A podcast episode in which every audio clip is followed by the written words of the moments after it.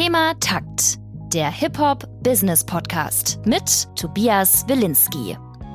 Willkommen zur ersten Ausgabe Musik Business Update. Ich bin Tobias Wilinski und Host von Thema Takt und habe jetzt gerade mal ein bisschen Zeit und Lust, euch ein bisschen über Musik-Business-News zu informieren und bin sehr gespannt, ob euch das interessiert. Also ich habe die News schon vorher in einem Newsletter rausgehauen und noch einen Artikel geschrieben. Da gab es auf jeden Fall schon ganz gutes Feedback. Und dann habe ich gedacht, warum das nicht auch als Podcast raushauen, wenn Thema Takt doch zu 90 Prozent eben dieser Podcast ist. Und das mache ich jetzt. Wir fangen an mit den ersten News aus Deutschland, gehen aber dann später über nach Amerika, dann geht sogar na, mehr oder weniger nach Südkorea und dann natürlich wieder nach Amerika, wo auch sonst hin. Und zwar hat der Bundesverband Musikindustrie gerade bekannt gegeben, dass der deutsche Musikmarkt 2020 im Vergleich zum Vorjahr um neun Prozent gewachsen ist. Auf fast 1,8 Milliarden Euro. Der Streaming-Markt ist natürlich extrem gewachsen, wer hätte es anders gedacht, was natürlich auch am Lockdown liegen kann. Im jährlichen Vergleich um über 24 Prozent, das ist schon eine Hausnummer. Um 18 Prozent sind aber die CD-Verkäufe gesunken. Also nicht so krass gesunken, wie eben der Streaming-Markt gestiegen ist, aber halt auch ordentlich. 18 Prozent ist ja eine Menge, was aber natürlich auch am Lockdown liegt oder liegen kann, dass die Leute eben nicht rausgehen und CDs kaufen, weil sie es gar nicht können und weil Amazon ja zum Beispiel auch ähm, anfangs gar keine CDs ausgeliefert hat und die Leute sich dann vielleicht gesagt haben, na okay, dann, dann mache ich mir aber jetzt ein Streaming-Abo. Trotzdem ist die CD nach dem Streaming in Deutschland immer noch das zweitstärkste Format, was bisschen überraschend ist, weil in den USA wurden jetzt im vergangenen Jahr das erste Mal seit 34 Jahren mehr Schallplatten als CDs verkauft. Also quasi seit Erfindung der CDs hat es jetzt erstmals die Schallplatte geschafft, die CD zu überholen. In Deutschland macht digital mittlerweile fast drei Viertel vom Markt aus.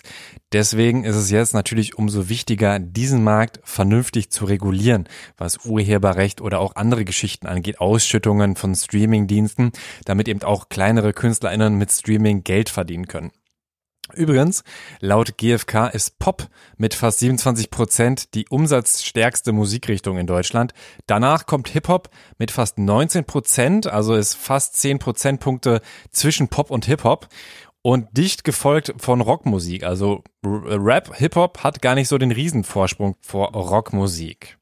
Deutschland ist nach den USA, Japan und UK übrigens der viertgrößte Markt weltweit, was das Musikgeschäft angeht. Und wir gehen jetzt auch direkt nach Amerika. Da wurden nämlich auch äh, die Zahlen bekannt gegeben, wie viel die ganze Musikindustrie ausgemacht hat in Amerika. Und das sind natürlich deutlich höhere Zahlen als in Deutschland, fast sechsmal so hoch. Ähm, es sind ungefähr 12 Milliarden Dollar umgesetzt worden im vergangenen Jahr. Und auch da ist das Wachstum eigentlich genauso wie in Deutschland um knapp neun Prozent. Also äh, krass, dass es da so ähnlich ist. Manchmal gibt es da ja doch recht, recht große Unterschiede oder wie Deutschland Deutschland eben auch mit den CDs, dass Deutschland einfach viel später nachzieht. Die Analyse in den USA zeigt, dass die Zahl an Bezahlten, das ist ganz wichtig, weil bezahlt und unbezahlt, da unterscheidet man eben auch immer, in Streaming-AbonnentInnen in den USA im letzten Jahr um den größten Teil in der Geschichte gewachsen ist. Also mehr als 15,5 Millionen Menschen haben sich in den USA im vergangenen Jahr alleine dafür entschieden, eben ähm, jetzt für das Streaming-Abo zu bezahlen und nicht mehr Spotify für Umme mit Werbung zu hören oder was auch immer. Trotzdem sind die dadurch generierten Einkommensströme deutlich weniger gewachsen. In diesem Jahr sind es ungefähr 900 Millionen Dollar mehr geworden. Also jetzt nicht auf die Gesamtsumme, sondern einfach, wie viel ist dazugekommen an Streaming. Und im Vorjahr waren es aber eben bei weniger AbonnentInnen-Zuwachs 1,5 Milliarden mehr, was halt schon krass ist. Und wo man natürlich auch überlegen muss, okay, was passiert jetzt? Viel mehr Leute schließen so ein Abo ab, aber es kommt viel weniger Geld rein. Äh, wo soll das hinführen?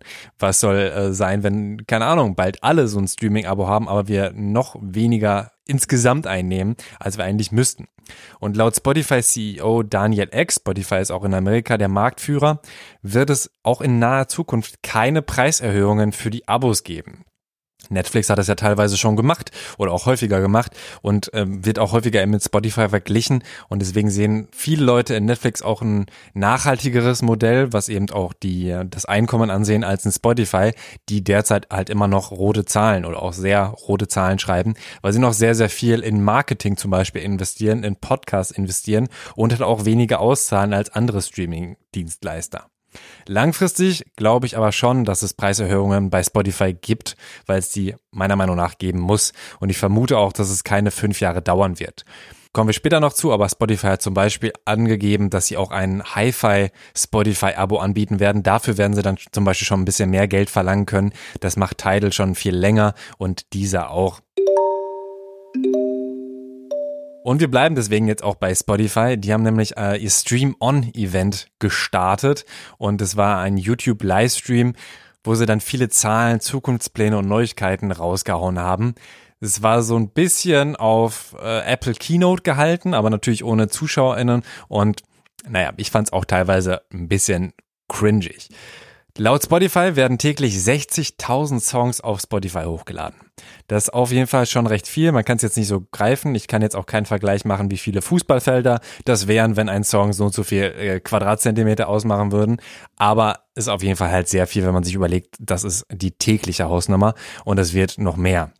Seit den letzten vier Jahren ist auch laut Spotify die Zahl der KünstlerInnen, die mehr als eine Million Dollar generieren konnten, um mehr als 82 Prozent gestiegen auf über 800. Also 800 KünstlerInnen verdienen mehr als eine Million über Spotify. Und 7500 verdienen mehr als 100.000 Dollar. Die Zahl ist in den vergangenen vier Jahren um 79 Prozent gestiegen. Wichtig, die Steigerung bezieht sich eben auf die letzten vier Jahre. Das ist kein jährliches Wachstum. Außerdem hat Spotify bekannt gegeben, dass sie in über 80 weiteren Ländern starten werden.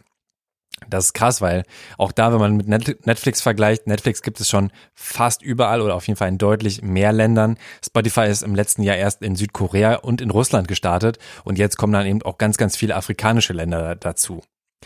Da muss man aber auch bedenken, die Abos werden da etwas günstiger sein teilweise. Also in Nigeria ist es, ich glaube, ein Dollar 80 im Vergleich zu 9,99 Dollar in den USA, die eben so ein monatliches Abo kostet. Und die Aktie, das finde ich immer ganz interessant, auch mal auf die Aktienkurse von so äh, Unternehmen und so Bekanntgaben zu gucken, einfach weil es so ein gewisses Stimmungsbild abgibt. Weil Aktien sind ja im Grunde genommen nichts anderes als Erwartungen. Ne, ich projiziere als Käufer dass die Spotify-Aktie steigt, deswegen kaufe ich sie. Und wenn ich denke, oh, ich glaube nicht mehr, dass sie steigt, ich glaube, die Zukunft sieht äh, schlecht aus, dann verkaufe ich und wenn ich verkaufe, sinkt der Kurs. Und ähm, die Aktie ist an dem Tag des Events übrigens auf einen neuen Höchstwert gestiegen. Der Kurs ist aber mittlerweile wieder deutlich gefallen. Das Event könnt ihr auf jeden Fall ähm, inklusive der Cringe-Momente auf YouTube nachgucken. Und da sind dann auch echt viele KünstlerInnen dabei, auch Billie Eilish zum Beispiel, die sagt, ähm, wie wichtig ihr die Canvas bei Spotify sind und so weiter. Und ähm, am Ende auch ganz großartig ein äh, Live-Event, ein Live-Konzert von Justin Bieber. Ja, da sind nochmal so zehn Minuten. Ich weiß nicht, wie viel Spotify dafür ausgegeben hat. Aber an sich muss ich sagen, äh, lohnt sich auch das. Also es ist auf jeden Fall interessant, um relativ viel rauszufinden. Aber wie gesagt, es ist halt alles von Spotify selbst bekannt gegeben. Deswegen weiß man immer nicht, ob das immer hundertprozentig stimmt, was sie da sagen. Major Labels machen immer weniger der Spotify-Streams aus. Wie wir schon im Musikbusiness Trend 2021 vorhergesagt haben, hört den Podcast nach, falls ihr das noch nicht gehört habt, der Anteil der Major Labels an der Gesamtindustrie sinkt und das gar nicht mal so wenig. Das hat auch eine Studie bekannt gegeben von Media. In den letzten Jahren haben sie erst zwei Prozent, dann drei Prozent und jetzt sogar vier Prozent eingebüßt. Also die Indies nehmen immer mehr Raum ein. Es wird auch ein Vielfaches an Musik von ähm, Indies hochgeladen als eben von Major Labels. Und Mark Mulligan von Media sagt auf Englisch, Even with all the caveats considered, the direction of travel is clear. Streaming is paving the way for a new breed of independent, one that is gaining share at the expense of both majors and traditional independents. Also da ist auch eine große Frage, was ist überhaupt noch wirklich Indie?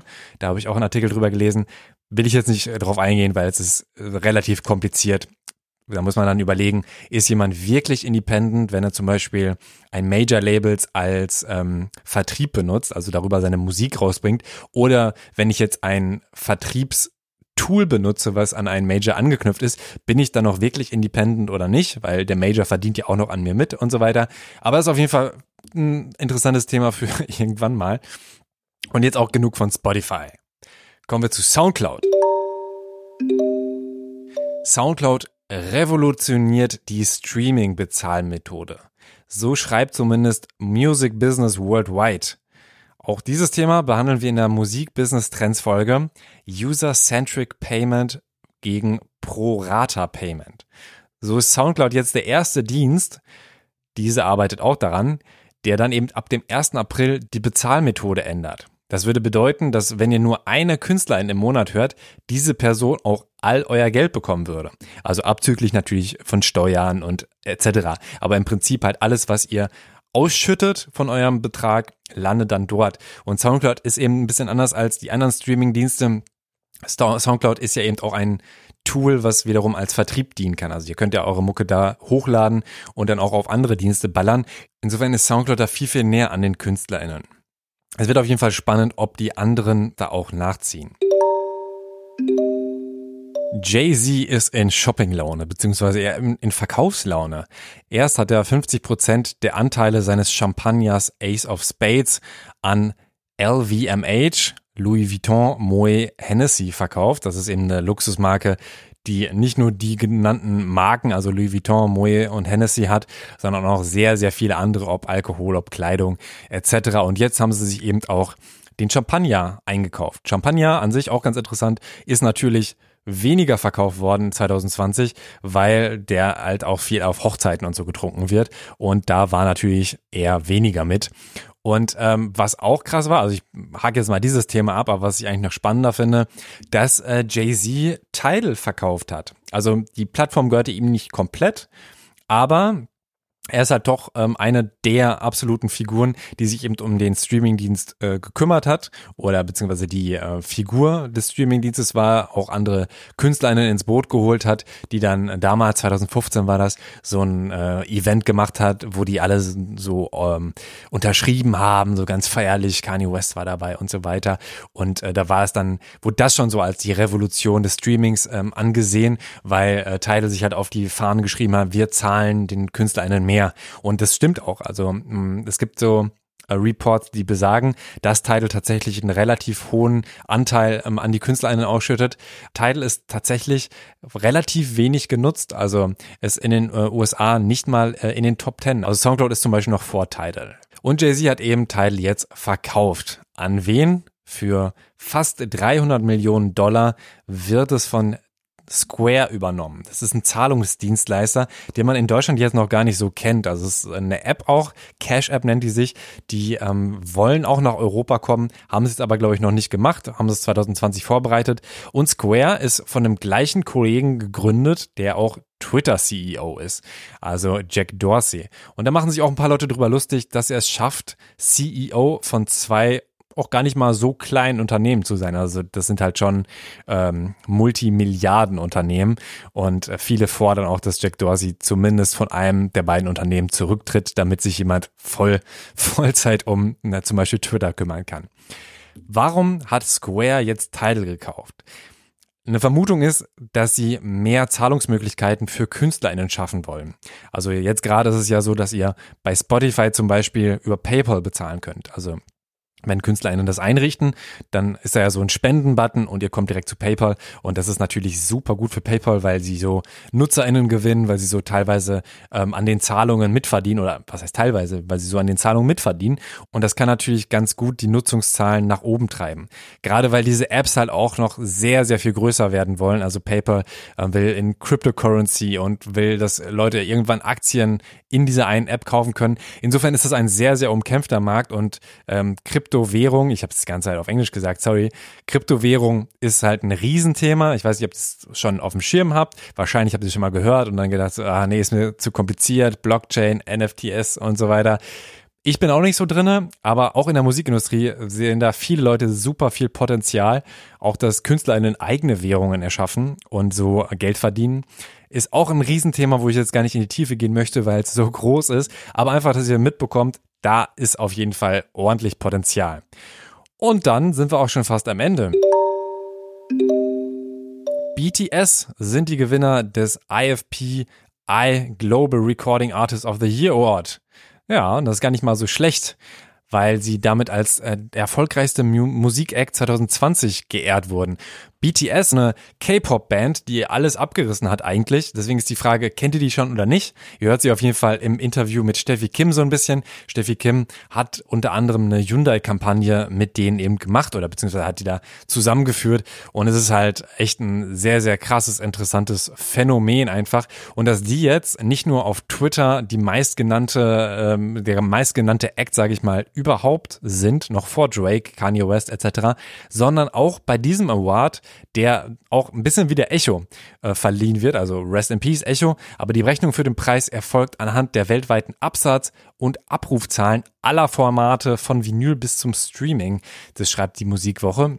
Deswegen ist es natürlich nochmal eine krassere Hausnummer. Also nicht nur irgendein Hype, sondern das ist tatsächlich, ähm, ja, wird am meisten gehört noch vor Drake, Taylor Swift, The Weekend und ähm, zieht euch das auch einfach mal rein. Das ist doch ein schönes, schöne Wochenendaufgabe, oder? Einfach mal ein bisschen BTS pumpen. Und das war's auch schon mit den News. Also ich habe jetzt auch schon ordentlich ein paar Minuten darunter äh, gelabert, aber würde noch gerne so ein bisschen Background zu Thema Takt geben einfach, was ich hier denn eigentlich so mache, wie das so gerade läuft. Und äh, ich muss sagen, es läuft gut. Also ich bin echt sehr zufrieden. Ich habe ähm, das erste Mal seit Launch eine wöchentliche Veröffentlichungsstrategie, will ich mal sagen. Und das hat mich in so einen Flow reingebracht, dass ich auch jetzt gesagt habe, warum eigentlich mit dieser Folge hier warten? Weil Musik Business News kann ich nicht konservieren, sage ich mal. Da kann ich jetzt nicht sagen, auch das, was ich da alles schon aufgeschrieben habe, das äh, bringe ich doch einfach mal in vier Wochen raus, weil es halt so schnelllebig ist. Also alleine die Spotify-Zahlen verändern sich halt sehr stark alle Zahlen verändern sich sehr stark. Ein Wachstum von 9% ist schon ordentlich. Wird im nächsten Jahr vermutlich nicht ganz so krass sein. Würde mich jetzt sehr, sehr überraschen.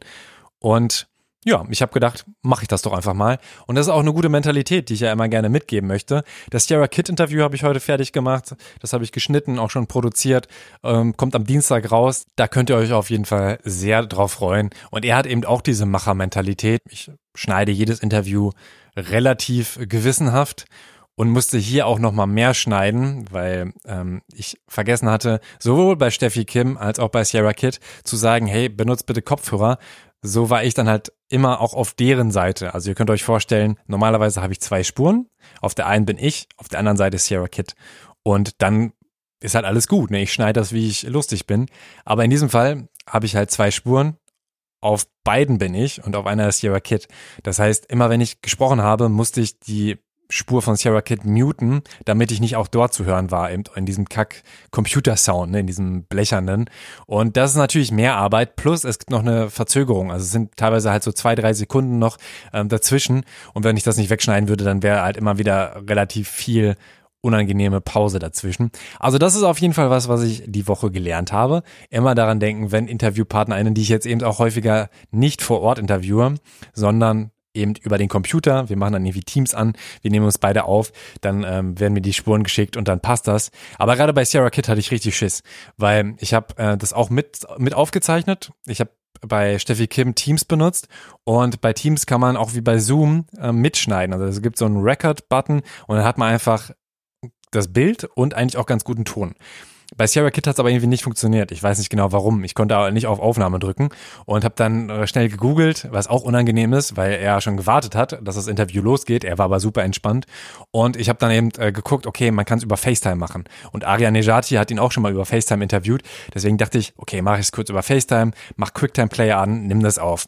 Dann habe ich die Spur aber danach abgehört, nachdem wir ja fast zwei Stunden geredet haben Und die Spur war halt richtig beschissen.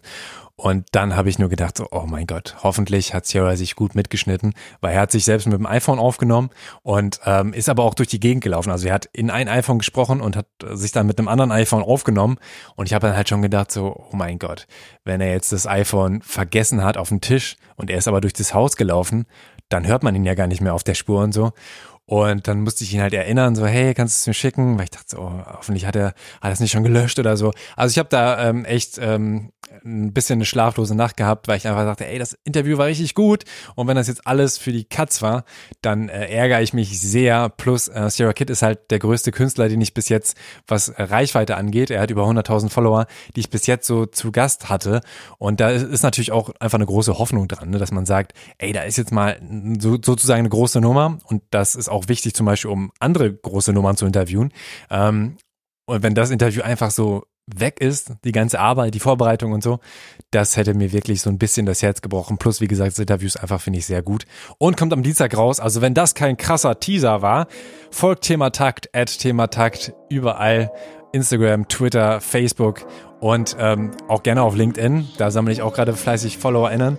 Und ja, folgt mir auch gerne, at Tobias Wilinski. Verbreitet die Kunde, Sagt mir gerne, ob ihr das irgendwie cool findet, dieses Musikbusiness-Update, oder ob ihr sagt, ey, komm, laber uns nicht zu mit diesem Scheiß, sondern wir wollen einfach nur Interviews hören und wir wollen keine, keine zwei Folgen in einer Woche von dir du spamst uns hier zu, sag da gerne Bescheid. Also es ist auf jeden Fall super wichtig. Ich probiere einfach aus. Dieses Jahr ist wirklich Spielwiesenjahr und äh, dann gucke ich, was ich mache. dann gucke ich, ob es da weitergeht, ob es überhaupt nochmal so ein Musikbusiness-Update gibt. Werde es auf jeden Fall als Newsletter geben. Also wenn ihr den Newsletter abonnieren wollt, thematakt.de slash Newsletter. Und ja, wie gesagt, ansonsten freue ich mich sehr, wenn ihr diesen Podcast einfach weiterempfehlt an eine einzige Person. Das reicht schon vollkommen. Das ist schon großartig, damit ich äh, das hier weitermachen kann, weil ich habe gerade richtig Bock darauf, das weiterzumachen, mehr denn je. Und brauche aber natürlich irgendwie Kohle und ähm, die bekomme ich nur, indem ich entweder sehr wachse und dann irgendwann Werbung hier reinpacke oder indem ich sehr viel Unterstützung bekomme, zum Beispiel über Patreon oder ähm, über Steady oder auch über PayPal. Ne, PayPal me slash Thematakt. Da könnt ihr mir einfach einen Betrag rüberschicken.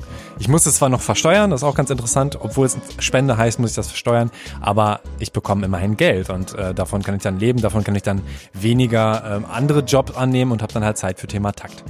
So sieht's aus. Ich danke euch fürs Zuhören. Ich wünsche euch ein wunderbares Wochenende, einen richtig schönen Start. Hier war es in Berlin sehr, sehr sonnig und ich hoffe, dass es so bleibt und ihr gesund bleibt und ihr am Dienstag äh, auch die Folge mit Sierra Kid genießt. Mein Name ist Tobias Wilinski und bis bald. Thema Takt. Der Hip-Hop Business Podcast mit Tobias Wilinski.